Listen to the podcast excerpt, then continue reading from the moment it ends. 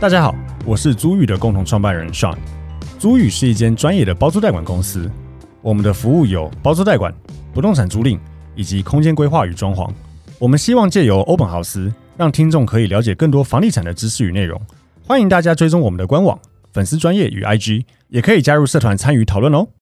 Hello，大家好，欢迎大家收听欧本豪斯 Open House，我是 Sean，我是 Tim，好，大家好，我是欧本豪斯的企划小曼。今天就是我们的房产周报时间。那我们现在盘点一下，就是今天我们要讲的新闻有哪几个？第一个是在讲这个第一季哈、哦，外国人来台湾买不动产呈现地热房冷，就是买土地的人比较多，买房子的人比较少的一个很奇怪的一个现象。哦，那购置房产面积大幅缩减六成。第二个新闻则是房市反指标的所谓的法拍屋好像也退烧了，第一季的量骤减，创史上新低。那第三个新闻呢？呃，有两则其实类似，都是在讲租诈骗的啊、呃第一个是在讲新竹这边啊、哦有个租房子的中介说一定要确定要租才能看屋。哦，那个中介来呛这个房客说，反正很多人要租啦，哦这样子。然后第二个就是有所谓的看房得先汇款三万八，然后这个承租方呢汇了一块钱，照对方封锁，哦很好笑。然后再来就是呃，讲所谓的卖凶宅出奇招哦，洗巫师入住体验月薪四万五千元。那第五则新闻是这个都更乱象，哦，百户老旧社区要都更，住户批这个建商出奥布。嗯，好，那我们就从第一则新闻开始哦。第一则新闻是这样，就是内政部公布了外国人取得台湾不动产统计数据，土地取得的面积有超过三万平，就是外国人买台湾土地啊超过三万平，比去年同期增加了九十三点三 percent，但是建物面积啊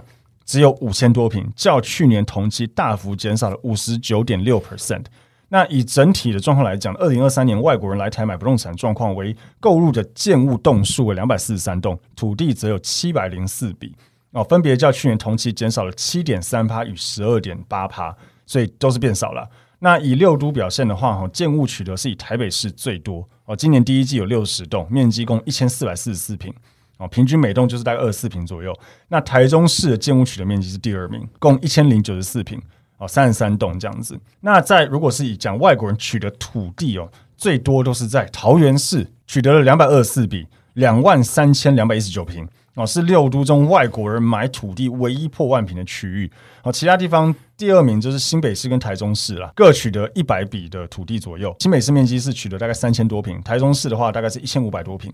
那在南二都啦，都是没有几乎很少人买，大概是这样的状况。所以，呃，这边有一些专家分析说，台湾不动产因为租金投报率很低哈，加上目前这个短转短期持有的税制不友善，投资吸引力不高，所以其实在外国人买的这个压力比较大的话哈，再加上最近又有平均地权条例修正法案要上路了，所以其实外国人就不太想买哦。但是蛮有趣的就是在于说，哎、奇怪，不太想买房子却买土地。嗯，所以我们今天可以稍微讨论一下这件事情。针对我觉得外国人不太想买，还有一个吧，就是最近呃外国人都觉得啊台海可能真的会打，真的会打，我觉得这个也也可能对于这个交易量下滑也有一定程度的影响。其实我们最近一直遇到客人会问这个、哎对啊，连承租方都有在问，对啊，呃，然后买房的买房子的人更多人有在问，就是是说啊，如果打起来了，或者会不会打起来啊，诸如此类的。，对，嗯，我觉得对外国人来讲，确实，你知道我以前在做那个海外房地产的时候，他们也常常在拿东南亚的各各国家的政治状况去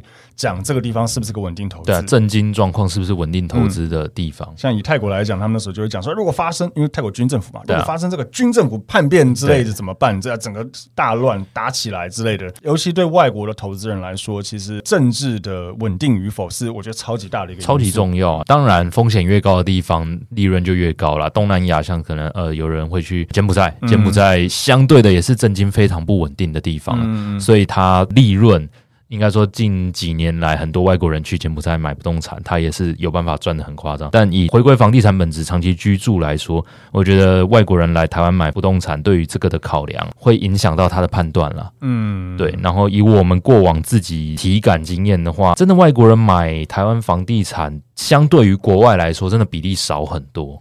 对啊。不过我还蛮好奇，他这个外国人的定定义义是什么？呃，对我跟大家说一下，我们在台湾的法律上来说，外国人通常就是本国人以外嘛，但是在台湾以不动产交易来说，外国人有大陆人士跟一般外国人。对，就是以前我们念不动产系 啊，那个土地法里面有一个所谓的外国人买房子的规定，然后另外还有个大陆人买房子的规定，对对对所以大陆人既不是本国人，又不是外国人，就很是奇怪。对它有不同的规定，所以我第一个我就是很好奇，它到底外国人的定义是什么？然后第二个，我刚才也想讲定义的问题，就是说，他这个外国人是法人还是自然人？对啊，他也没有去想。因为有一些外国的法人其实是台湾人设的境外公司，也有这种很多可能以性前。很多，现在很少了。以前很多避税的东西，我们先不要讲太多，因为有点复对杂。但简单来说，就是蛮多公司会去另外搞搞一个境外的控股公司之类然后的。国外赚的钱在那里，然后再回来以外资的名义买台湾的对对东西对对啊。对对对，对其实算是一种洗钱吗？也不能这样说，但是就是节税嘛节税至少一定对。节所税以以前我们在做买卖的时候，其实我们常常在调成本，超级常看到一些莫名其妙的国家的法人对买的然公后哦地司，址很莫名其妙。对，通常都是一些豪宅的房子的那个所有权人呃所有权人都是一些什么某某为什么群岛所持有的。所以我在想说，如果他这个没有分自然人跟法人的话，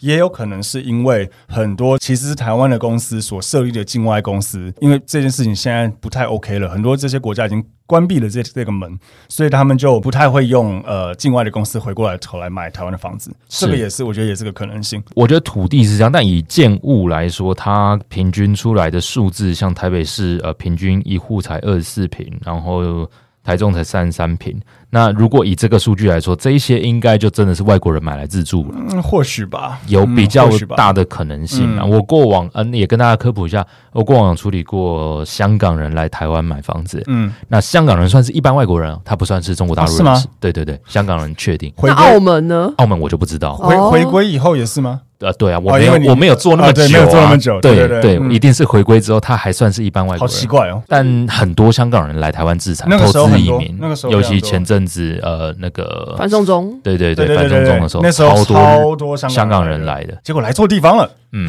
那也分享一下香港人来台嗯北。前阵子香港移民一堆来的时候，都会来台北市找租屋，然后他们都给我看很广，嗯然后大部分我有处理到两三组，最后全部都住到林口去。哎，环境舒服吧？对新房子这样子可，是很潮湿哎，不管他就觉得哦，街阔漂嗯亮啊，房子新，然后到台北市也没有太远，那为什么我要在台北市住这么旧的房子？嗯哦，确实啊，对，所以外国人来可能真的到从化区的比例也有比较高，很高啊，嗯中和那边也蛮多的。是、嗯对，所以这件事情，我觉得以新闻来讲。我只能说，就是这是个有趣的现象。那刚刚有分享到为什么这个以购买栋数来讲可能会减少的原因啊，政治原因啊，或是说计算的可能性，如果他没有讲到境外的公司的话，会不会这也是一个漏洞？嗯这样子。那只是说外国人买土地，这个我倒觉得蛮有趣的哈，对啊因为其实现在在对建商购买土地来讲，其实也不是非常的友善。对，所以我也还蛮好奇，说到底他算的这个外国人是自然人还是法人也算？但是整体来说，我觉得整个市场不是那么好的情况，然后再来就是政治因素是非常大的。是。嗯，好，那再来就是我们进入第二则新闻哈。第二则新闻在讲所谓的房市反指标法拍屋是不是也退烧了？哈，第一季的量减近两成，央行接连五次升息后，三月份五大银行平均房贷利率来到了一点九八五 percent，房市交易急动。但过去象征房市反指标的法拍移转量竟也同步下滑，今年的第一季仅八百一十六栋，哦，跟去年同期相比减少了十九点五 percent，写下统计以来同期新低数据。哦，那六都中只有台南市 增加五成，那桃园跟双北就是各减三成左右。呃，内政部的资料显示，台北市单季拍卖移转量不到八十栋。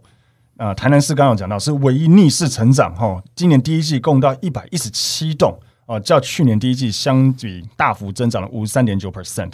好，那我们可以针对这件事情做一些讨论。嗯，我觉得台南会变那么多，是不是因为就就飙的太快了？我猜啦，就是台南这件事情会不会是说，因为台南前阵子因为房价涨太凶，嗯，然后很多人可能就是想要赚一个投资的风的，在这个风头上，所以其实经济状况不是真的这么好。然后买进去之后，结果嗯乱冲哎叼住，然后又没办法付贷款之类的，然后就变成法拍。我觉得这是第一个可能性。但我刚刚有想到第二个，会不会是说他当初其实买台南的时候是买在一个因为市场涨得很夸张基期低的时候，没有没有，基期高，哦哦他可能已经买很贵。假设譬如说这个房子因为乱涨一通买到一千五百万，举例啦，然后他银行也因为觉得说啊市场涨很凶，我估价可能估呃一千五百万的八八成大概是是一千二，对啊，估一千二，对不对？好，但这个时候如果房价整个反跌的话，以至于这个房子跌到可能一千二左右，举例，那其实会不会，或是甚至更低？那会不会对屋主来说，他其实与其在中介市场上卖，不如就是在法拍市场上卖之类的？有可我在能我在想，会不会有遇到这样子的有趣的问题啦？对，所以我觉得台南来讲，会不会是这样？过往的数据为什么会认为法拍是反指标？当然有它的道理在，嗯但以目前的市况，我们会觉得是，当然现在交易量没有那么热络，但老实说，价格还没有到直接反转的地步。嗯，所以你说，呃，与与其把房子放到变法拍，也许它只要真的有急售降一点钱或怎样，现在买方还是会减的。对，这也是我们一些中介朋友跟我们反反馈的，就是其实现在确实买方的信心有变弱，嗯，但没有弱到完全不出来买。对然后他有一个是他自己体感的感受啦，他有说其实买方现在还是愿意出来看，看屋也会出价。那出价的话，他是出实价登录，其啊实算蛮有 sense 的。算是有比照时下登录前一两年涨的程度，可能在在差不多那个水位，还是会有人愿意。嗯但屋主因为就是还在撑，他不想卖私家登录对，所以我这个意思举例来说，像我家好了，我家我当初买四十八万嘛，嗯那现在可能是我最新私家登录大概五十八、五十九万。那我可能现在觉得没有，应该更贵啊！我想要卖六十二、六十三万，嗯然后买方跟我出五十八万，其实已经是实价登录了。对啊可是我就觉得嗯没有不管，我当初我觉得房价还是很高，是哦，我不想要卖，所以我就是所以就会撑在那边，所以交易量会会不见。是所以法拍的呃交易量因此而大的下跌，我觉得也是有可能是因为这样子。是嗯， ，OK，再来第三则新闻，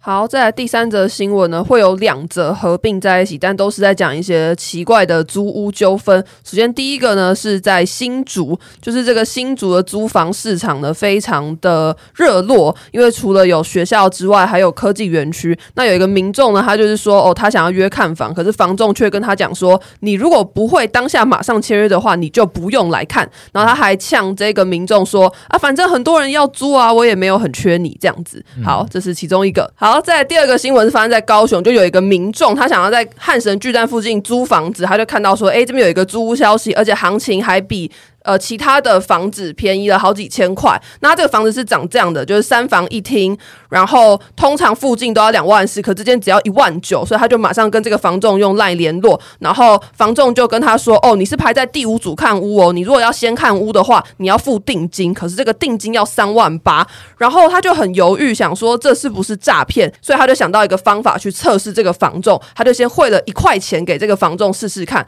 就这个房仲一看到对方是汇一块钱，就封锁他，还不读不回。结果他被封锁之后呢，他就上网发现说，诶，这个房子的照片跟他在台北某个租屋社团里面看到的照片是一模一样的，所以他就觉得说这应该是诈骗。那他现在也报警提告诈欺了，没错，大概就是这样。先讲第一个，就确定要租才能看屋这件事情，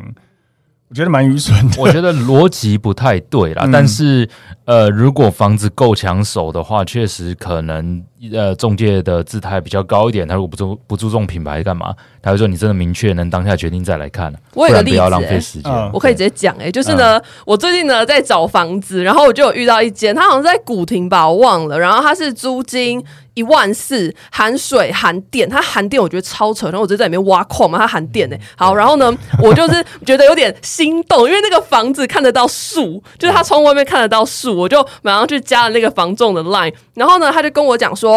如果你不能够跟我保证你当下会签约的话，你就不要来看，我就是只会传影片跟照片给你。那如果你还是执意要来看的话，你又不签约，我就会跟你收两百块钱的车马费。然后我就觉得他啰里吧嗦好烦哦，我就没有理他了。嗯， 我觉得这样是蛮奇怪的了。呃，是不太符合行情，但可能不到诈骗的程度。我有看一下小万的那个对话话记内容录，，对那应该不是诈骗，对，但是应我该只不是觉得诈说这样做就是骗呃逻辑不太合理，逻对对对姿态高的莫名其妙。对，因为当然我们自己都做过这个中介行业，都知道，我们现在也有在做，可以理解，就是如果一直带人家看房子，然后浪费时间是很痛苦，或是说像我们自己业务也常遇到，就是现在今天是五月十被一放号鸟嘛。啊什么啊，放鸟也有，然后也有就是今天是五月十一号，然后客人来看，看了好喜欢哦，看半天，然后说 OK，那我想要住，我要八月一号起租，对，然后中介想说，我们业务想说靠腰，那你今天出来看干嘛？因为没有任何屋主会等你三个月，是除非是那种呃店面商办，要有装修期，这个还有可能。一般住宅没有人会等那么久的，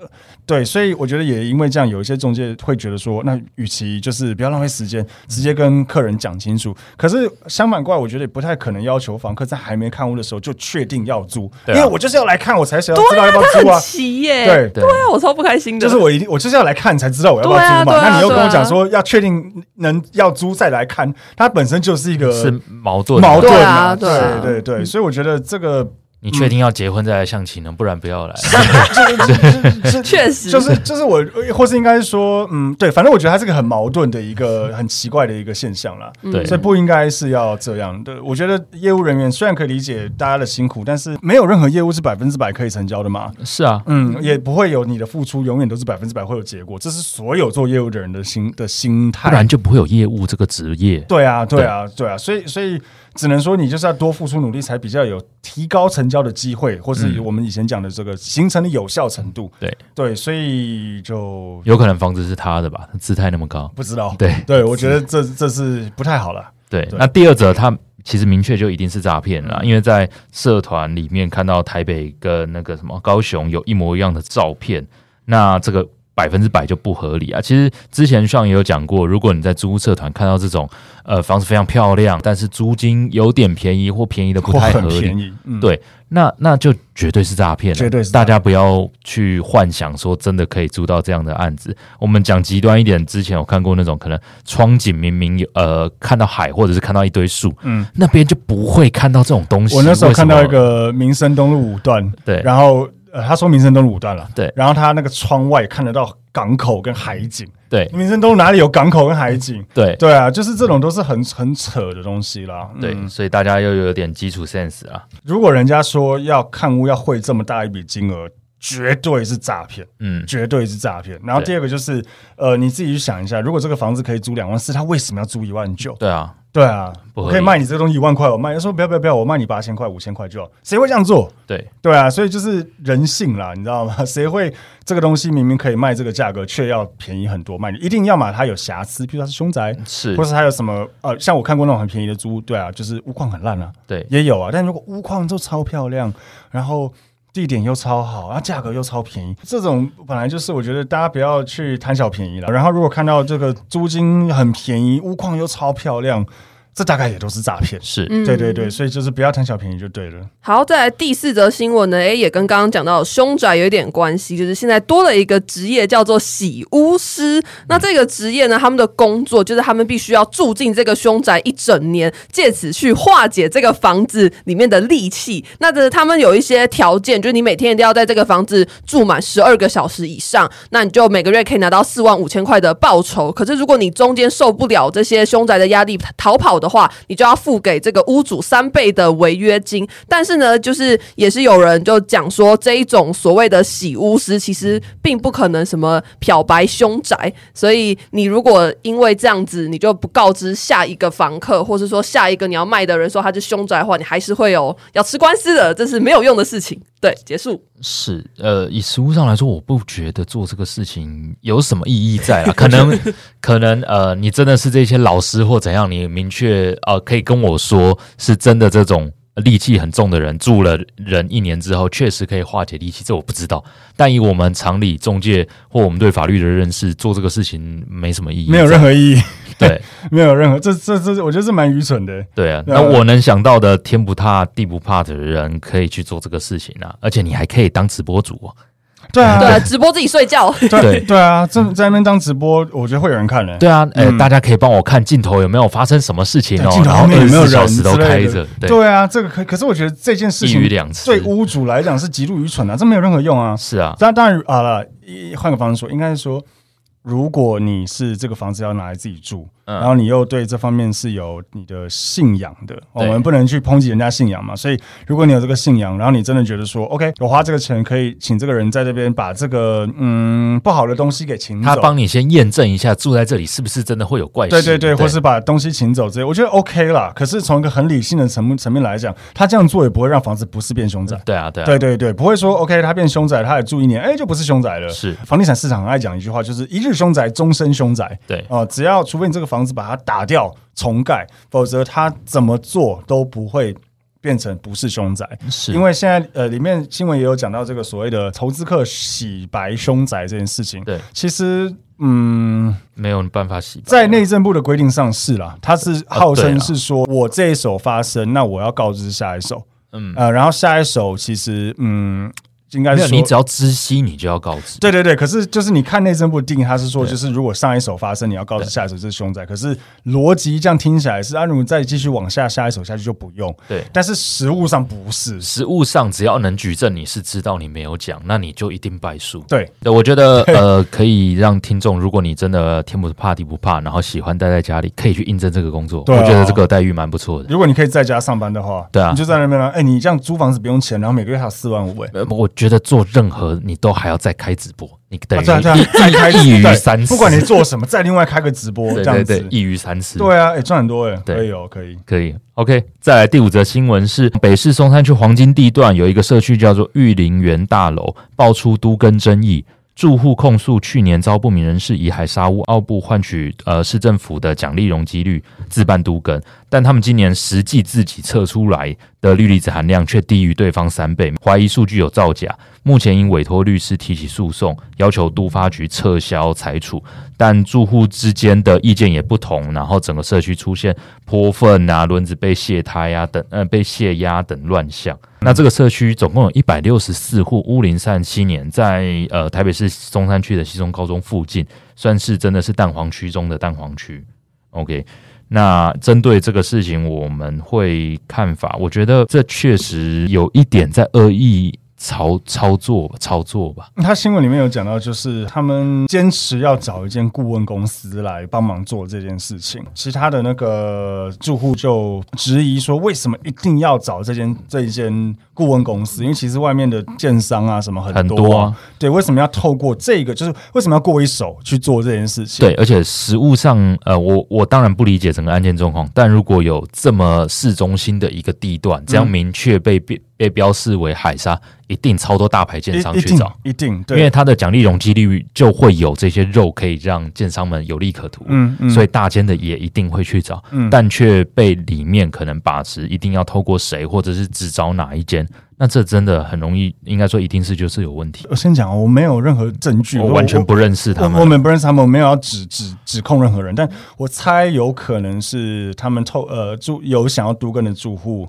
去，因为一定会有不想都更的住户，嗯所以想都更的住户呢，可能透过什么方式去找人家帮忙操作了这个氯离子检测，因为他把氯离子检测做的很高，嗯以至于这个房子被列为海沙屋。他这边特别有讲到，就是政府已把这个社区列为海沙屋，所以限期五年内需要搬迁。对对对，因为它有一个规规定，就是因为它是联动式的住宅，所以只要有其中一户被列为海沙屋，就认列整栋都是海沙屋，所以就变成说透过这样的方式去逼迫呃大。家一定要读。对，逼迫大家一定要都更。然后，假设房子是长形的，那最左边那间呃被列为海沙屋，但最右边那一边去测，发现说，哎，为什么我测数据比你低三，就是你高我三倍，这样子超级听起来很奇怪，所以他们质疑说这是造假。那坦白讲，我也必须说，就是以策略值来讲，其实有可能发生类似这样的事情。应该说我们以前测率里本来就有可能同社区一户测有，一户测没有。对啊，对啊，对嗯但你如果说高出三倍，我就觉得不太合理。三倍真的有点多很扯了，三倍真的有点多。但是因为策略值方式，以前我们就是钻孔嘛，我们对在这个我不知道小曼知不知道。不知道， 就是他会呃来钻，就是梁啊什么，就是混凝土，他会取混凝土，嗯嗯所以他会钻三个孔，然后取一个平均值。简单来说，就是有一些比较容易嗯潮湿的地方，氯离子含量可能会比较高。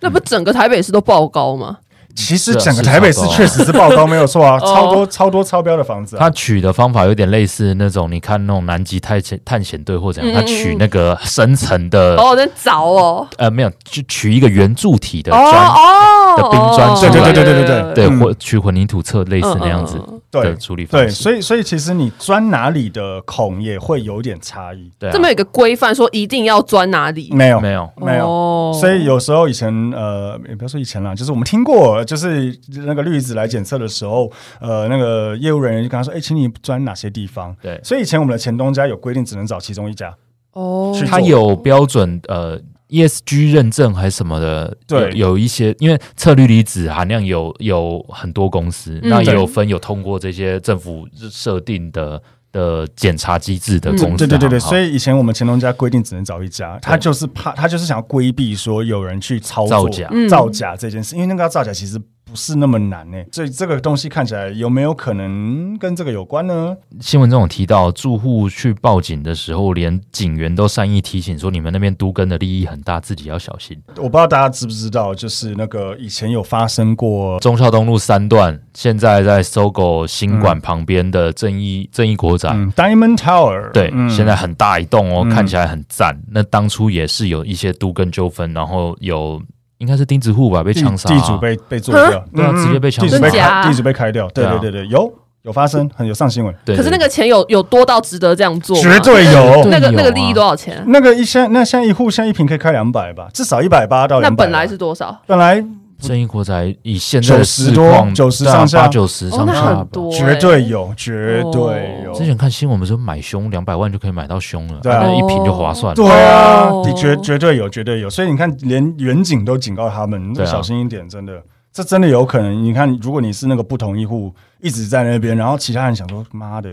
一直挡我们财路。对啊，你去有没有想那个利益有多大？对啊假设你好几亿、好几、对好几亿、一定是好几亿好几个亿，因为对都跟就是可能只差一户或两户，那嗯你表示只差一个所有权、两个所有权，他只之要类的签，嗯嗯，然后嗯上亿的利润就有了。对啊，搞不好他的小孩 OK 啊，但对啊是爸爸不要啊，那我们让把爸爸变不见就好了。确实，对啊，对 啊，好像也不对啊。可是那干嘛不干脆把这房子卖掉啊？他如果不想要参与这这个很多长辈很多人他都不想他不在意哦的，他在意的不是钱啊呢。对，哦，嗯，所以这是很可怕的，对那他们不能就是等这些，反正这长辈总有一天会死啊，不能等他们死了可能要再开始等很。久啊。他会有很多问题对啊。第一，等很久。哦嗯现在大家都这么长寿，你觉得八十岁他还能活多久？可能还能但搞等不好他可以十几活二到十一年，百岁嗯。对啊，对啊，对啊嗯。然后政府的这些奖励容积也有时效呃限制，对，我们之前有录过嘛，嗯越来是越每年它会越减来越少。对对对，那这个对对此消彼长，他干嘛等？而且就是建商等久了，可能也不想玩了。对啊再加上如果等了，那其他本来同意户弄一弄，然后可能人要要么他意愿改变，不然也有可能他人走了，然后他的小孩不同意，哦，又会变成同意变不同意，诸如此类，很麻烦。对，哦对而所以且分的人变多了，啊，嗯分人也变多嗯，对，所以如果杜根有是一个很难解的议题啊。所以其实蛮多这个黑道背景的，有时候也会参与其中，土地是啊开发那些也都有，对对就是因为这样子，嗯啊它利益太大了，很急耶。嗯，很可怕的。那以上就是我们分享这一周的五则时事新闻，那希望大家喜欢，请大家持续追踪我们的脸书、IG、YouTube 等社群账号，也可以到 Apple Podcast 或 Spotify 给我们的五星好评。